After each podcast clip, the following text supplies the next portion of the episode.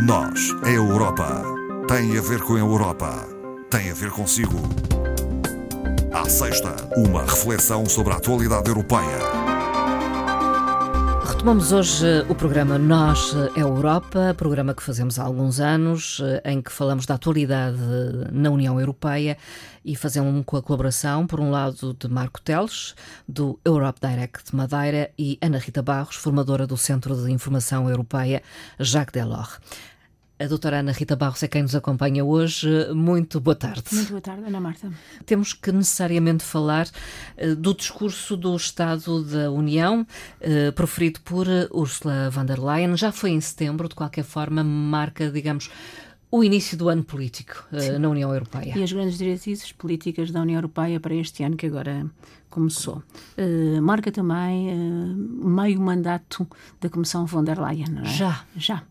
Dois anos e meio, quase três, que iniciaram as funções, já terminam em 2024 e como não podia deixar de ser, um dos pontos fulcrais foi exatamente o apoio e a solidariedade, esse reforço de apoio da União Europeia à Ucrânia. Mantém-se e é reforçado. E é reforçado e é indiscutível, digamos assim. Hum. Uh, também foi destacada a questão energética e os benefícios anunciados para as empresas que produzam energia a baixo custo, uhum. refletindo-se diretamente no mercado e nos consumidores, uhum. no bolso dos, dos, consumidores. Esse foi um outro aspecto. Um outro grande elemento em destaque foi o alinhamento da política comercial da União Europeia com os direitos humanos, uhum. ou seja, uh, banir da comercialização no espaço europeu produtos que tenham sido elaborados no seu processo produtivo utilizando mão de obra infantil ou mão de obra forçada, o que como Sim. nós sabemos, é, é uma pretensão legítima Sim. de destacar, mas que não é fácil. Não é fácil implementar. Não é fácil porque grande parte dos produtos não são produzidos no espaço europeu, são importados e vêm de uma zona que nós sabemos que tem esses hum. problemas, não é? Uma vez mais foi destacada e realçada a necessidade de investimentos a nível local, a nível regional, de forma a reduzir as importações, a tal dependência da Europa relativamente a outros mundos. Uh, complementando iniciativas europeias que pretendem transformar matérias-primas uh, que sejam uh, reutilizáveis, portanto, sustentáveis.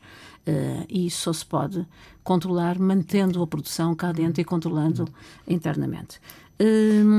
Um aspecto que não foi focado e que se esperava muito de, deste discurso hum. da, da Presidente von der Leyen foi exatamente a alimentação porque hum. os custos de alimentação, como nós sabemos, têm uh, subido. Têm subido e têm subido uh, muito.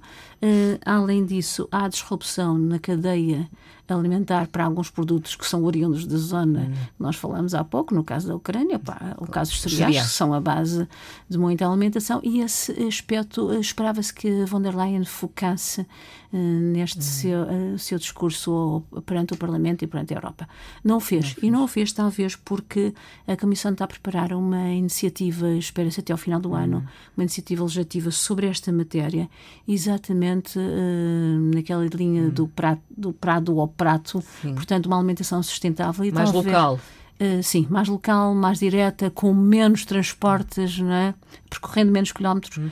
e, portanto, talvez pelos acordos que ainda têm eh, que ser feitos pela Comissão uh, nessa matéria, não tenha focado a alimentação sustentável hum. e esta uh, parte que era importante. Uh, a Presidente da Comissão Europeia não tem tido um trabalho fácil, digamos. Uh, será um período marcado pela crise, determinada pela guerra. Enfim, a, a crise económica, económica. A, a, guerra, enfim, foi uma, uma situação difícil, não é? Uh, mas que a von der Leyen tem encarado sobre, e antes disso foram a questão do Covid uh, foram Também. recessões sucessivas que têm assolado a Europa e o mundo vamos acreditar que vamos poder ultrapassar. Uh, reuniu ontem pela primeira vez a organização proposta pelo presidente francês a 9 de maio última comunidade política europeia. Europeia. Portanto, foi uma proposta em 9 de maio de Emmanuel Macron, exatamente durante a presidência rotativa francesa, e reuniram ontem em Praga durante a presidência rotativa checa que está eh, a decorrer. A proposta de Macron de 9 de maio eh, é de criar uma organização de nações democráticas europeias. Por isso não foram convidadas nem a Rússia, nem a Bielorrússia.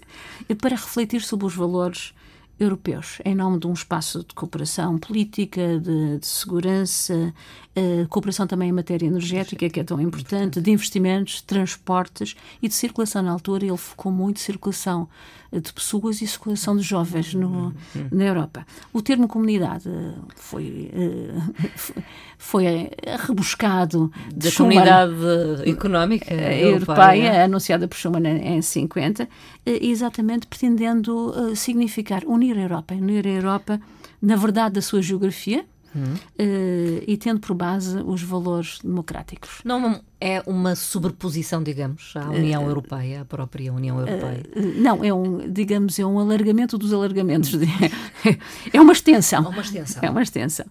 a lista de 44 participantes que nós podemos consultar constam os 27 da União Europeia, os países candidatos, os potenciais candidatos, mas bem países que já declaradamente Sim. disseram que não querem pertencer à União, União. Europeia. O caso da Suíça, da Islândia, da, da Noruega, estiveram presentes, assim como teve também o presidente Erdogan uh, da Turquia. Uh, mas o que se pretende transmitir é, é, é, uma demonstração de unidade continental europeia, hum. uh, transmitindo uma visão de grande Europa eh, face à agressão uh, russa e opondo-se àquela ideia muito veiculada pelos russos da divisão Ocidente e o resto do mundo. Portanto, é o contraponto.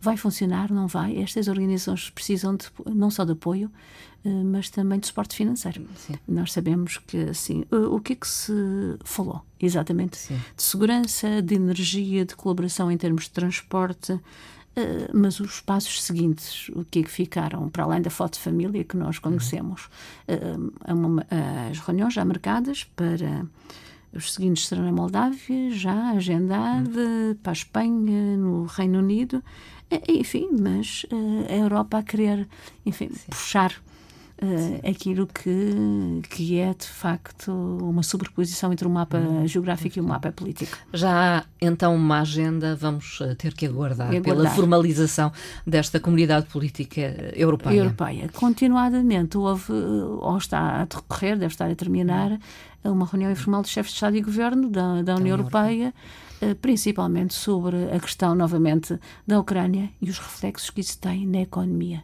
portanto, o tal spillover, hum. como tanto se fala na economia, que é o arrastamento do efeito energia nos preços uhum. e que nós tanto temos sentido. Sim, sim. Penso que é um dos principais pontos da agenda de hoje que depois vamos ver uh, em termos de conclusões. Conhecemos também uh, nos últimos dias um novo pacote de sanções à Rússia, já é o oitavo. oitavo. O oitavo pacote.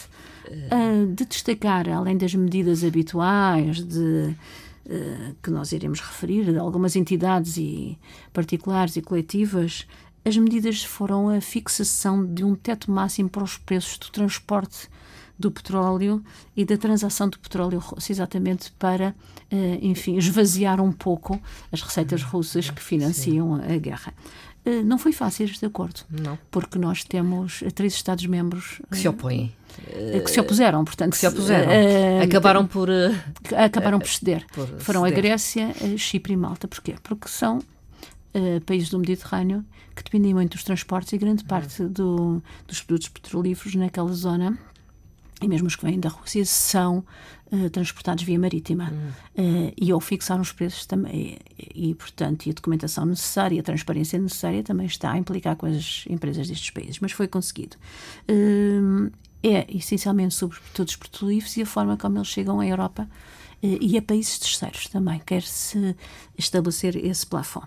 Adicionalmente a estas medidas, que foram as mais relevantes eh, por serem, eh, enfim, inovadoras, temos novamente a inclusão de mais 30 entidades, sendo sete públicas e 30 individuais e uhum. 7 uh, coletivas. Uh, quem, quem, são essas entidades? São normalmente pessoas ou entidades que estiveram relacionadas com a organização dos referendos dos supostos ah, referendos na, na Ucrânia e também uh, ligadas ao sector da da informação russa ou da desinformação Sim. russa. Foram essas entidades. Uh, para, para, essas entidades, as medidas são as mesmas, congelamento dos bens que tenham uh, no espaço europeu uh, e proibição de circular. Circular ou permanecer ou transitar no espaço uhum. europeu. Era, é, foi este o oitavo pacote, não será o último, certamente. Não é? Acha que não? Não, não, de, de forma alguma. Uh, entretanto, Portugal apresentou um segundo pedido de pagamento no âmbito do Next Generation EU. É, exatamente. É o programa de suporte ao, ao, plano de, de recuperação, recuperação e resiliência. e resiliência e o mecanismo de recuperação e resiliência, como nós o chamamos em termos hum. práticos. Uh, a Comissão uh, recebeu o pedido de Portugal no montante de 1,8 mil milhões de euros, sendo 1,7 a título de subvenção, portanto, a fundo perdido, uhum. e 69 milhões em empréstimos. Eh, este pedido uh, normalmente é feito e depois há uma decalagem relativamente Até ao, ao pagamento. Sim. sim, normalmente dois meses, que é o período que a Comissão tem para analisar o processo. Foi exatamente esse período que a Comissão Uh, utilizou no início deste ano, quando foi o primeiro pagamento, ligeiramente inferior a este, o, pagamento, o, primeiro pagamento. Portugal pediu em janeiro, no final de janeiro, e teve o valor disponível no final de março.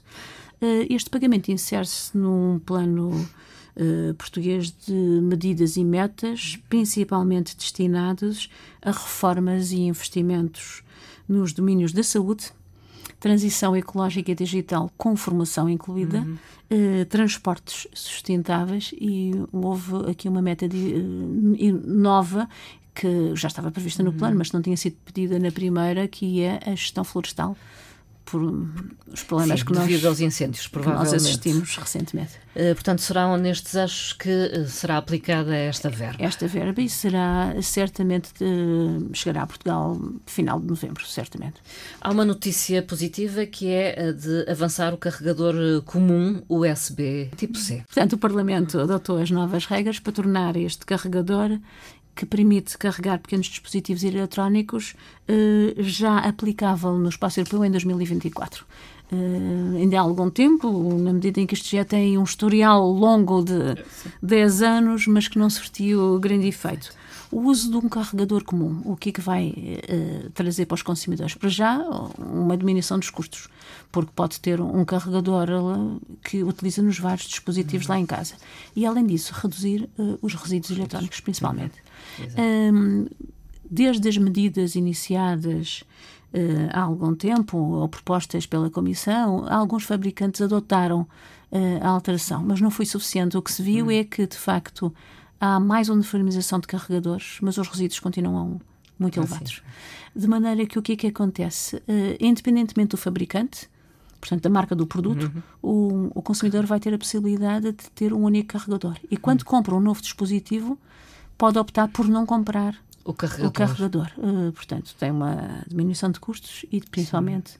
não vai diminuir os resíduos uh, nessas matérias. Terá que ser eh, passada à legislação nacional de cada Sim, Estado-membro. É? Primeiro, uh, a Comissão propôs já em 2021, o Parlamento formalmente aprovou esta semana, tem que ir ao Conselho, como sempre, hum. e depois tem que ser transporte para as relações nacionais normalmente leva 24 meses, portanto é de facto 24 de 2024. Estas coisas são um pouco demoradas, não é? é mais demoradas do que seria uh, desejável. desejável e expectável. Uh, uma curiosidade lançada pelo Eurostat questionou quando encareceu a sua chávena de café. Sim, exatamente. é, é, para vermos quanto é que custa mais caro a rotina diária. Hum. Uh, há muita diferença dos cafés que se tomam no sul e no norte da Europa. Sim. Nós tomamos mais as bicas curtas, não é? Exato. Café, café. E, e normalmente uh, os nossos uh, colegas europeus nórdicos tomam chávenas com leite uhum. de maior Sim. dimensão. encareceu entre agosto de 2021 e agosto de 2022, portanto em 12 meses, 16,9%. Uh, a maior componente não é só o grão do café, mas o leite e o açúcar, que fazem parte uh, dos cafés normalmente.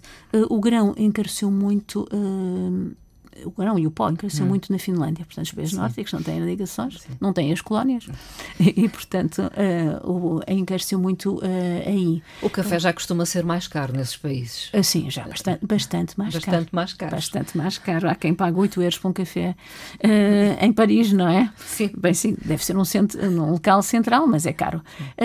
o leite também, como nós sabemos, encareceu, mas principalmente os países de leste e norte da Europa, incluindo a Alemanha, estão a sentir muito o preço do açúcar também. Nós somos importadores, eh, não temos acordos preferenciais com Cuba. Pois. O fornecedor principal fornecedor de açúcar. que fornece à Rússia. E, e portanto, uh, aí uh, a Polónia teve um, um, incremento no preço do açúcar de 109,2%. Um, e também a Estónia e a Lituânia, portanto, muito mais caro. Uh, o que pesa no bolso dos consumidores. Isto é apenas uma curiosidade, mas também há um outro aspecto. Uh, o Eurostat anunciou ontem que vai começar a lançar num sítio especial uh, as estatísticas só relativamente às implicações da guerra da Ucrânia no, consumo, nosso, no nosso dia a dia e não só. Uh, doutora Ana Rita Barros, a terminar, uma frase. Uh... Uma frase sobre migração que tem andado um pouco esquecida, embora é na reunião de hoje informal dos 27 tenha sido novamente focada, mas com a questão da Ucrânia esquecemos um bocado. Hum os, os, migrantes. De qualquer forma, continuam a surgir notícias de. E aqui bem perto, não é? Enfim, de barcos com refugiados que chegam às costas. Exatamente, e a morte daquelas e, jovens. Uh, por desidratação. É exatamente isso que a Presidente do Parlamento Europeu, Roberta Metsola, disse na abertura dos trabalhos em Estrasburgo durante esta semana. A frase é: Precisamos de encontrar um caminho para a migração que olhe a questão de uma forma holística, humana, europeia. Quando jovens morrem de sede nos nossos mares, então o fracasso é nosso. Falhou a nossa humanidade compartilhada. Roberta Mazzola. Doutora Ana Rita Barros, eh, vamos conversar na próxima semana de novo. Até a próxima Até semana, lá. Marta. Obrigada. Obrigada.